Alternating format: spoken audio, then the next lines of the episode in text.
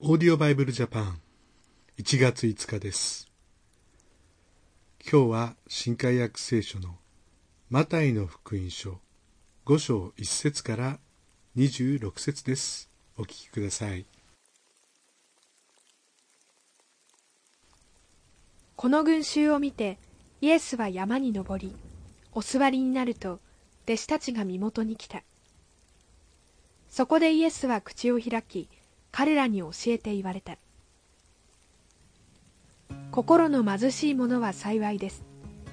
天の御国はその人たちのものだから。悲しむ者は幸いです。その人たちは慰められるから。柔和な者は幸いです。その人たちは地を受け継ぐから。義に植え乾く者は幸いです。その人たちは満ち足りるから。憐れみ深い者は幸いです。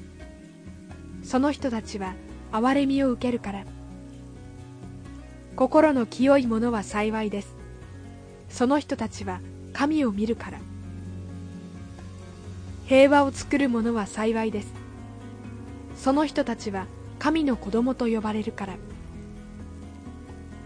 義のために迫害されている者は幸いです。天の御国はその人たちのものだから。私のために人々があなた方を罵り迫害しありもしないことで悪行を浴びせるときあなた方は幸いです。喜びなさい。喜び踊りなさい。天ではあなた方の報いは大きいから。あなた方より前にいた預言者たちを人々はそのように迫害したのです。あなた方は地の塩です。もし塩が塩気をなくしたら何によって塩気をつけるのでしょう？もう何の役にも立たず外に捨てられて人々に踏みつけられるだけです。あなた方は世界の光です。山の上にある町は隠れることができません。また明かりをつけてそれをマスの下に置くものはありません。食台の上に置きます。そうすれば家にいる人々全部を照らします。このようにあなた方の光を人々の前で輝かせ人々があなた方の良い行いを見て天におられるあなた方の父を崇めるようにしなさい。私が来たのは立法や預言者を廃棄するためだと思ってはなりません。廃棄するためにではなく成就するために来たのです。誠にあなた方に告げます。天地が滅び失せない限り立法の中の一点一角でも決して廃れることはありません。全部が成就されます。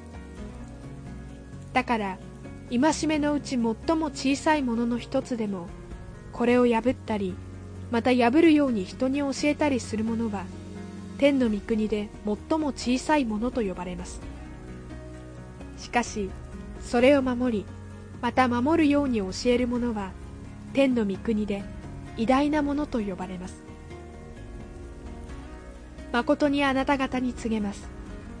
もしあなた方の義が立法学者やパリサイ人の義に勝るものでないならあなた方は決して天の御国に入れません。昔の人々に人を殺してはならない。人を殺す者は裁きを受けなければならないと言われたのをあなた方は聞いています。しかし私はあなた方に言います。兄弟に向かって腹を立てる者は誰でも裁きを受けなければなりません。兄弟に向かって能なしというようなものは最高議会に引き渡されます。またバカ者というようなものは燃えるゲヘナに投げ込まれます。だから祭壇の上に供え物を捧げようとしている時もし兄弟に恨まれていることをそこで思い出したなら供え物はそこに祭壇の前に置いたままにして出て行ってまずあなたの兄弟と仲直りをしなさい。それから来てその供え物を捧げなさい。あなたを告訴する者とはあなたが彼と一緒に途中にある間に早く仲良くなりなさい。そうでないと告訴する者はあなたを裁判官に引き渡し、裁判官は下役に引き渡して、あなたはついに牢に入れられることになります。誠にあなたに告げます。あなたは最後の一コドラントを支払うまでは、そこから出ては来られません。今まだ就職が決まってないというような、まあ、そんな中で苦しんでる人たちもいると思います。まあ、貧しいっていうことは、また悲しむっていうことは決していいことではないですね。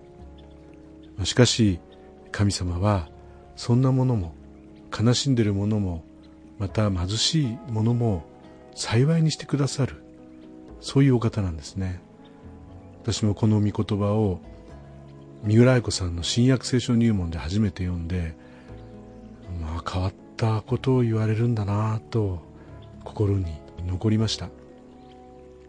しかしこの世の中はある意味で本当に悲しみや貧しさやさまざまな困難があります。それでもイエス様を信じるならば私たちは幸せを誰でも手に入れることができるんですね。このイエス様を信じて共に歩んでいきたいと思います。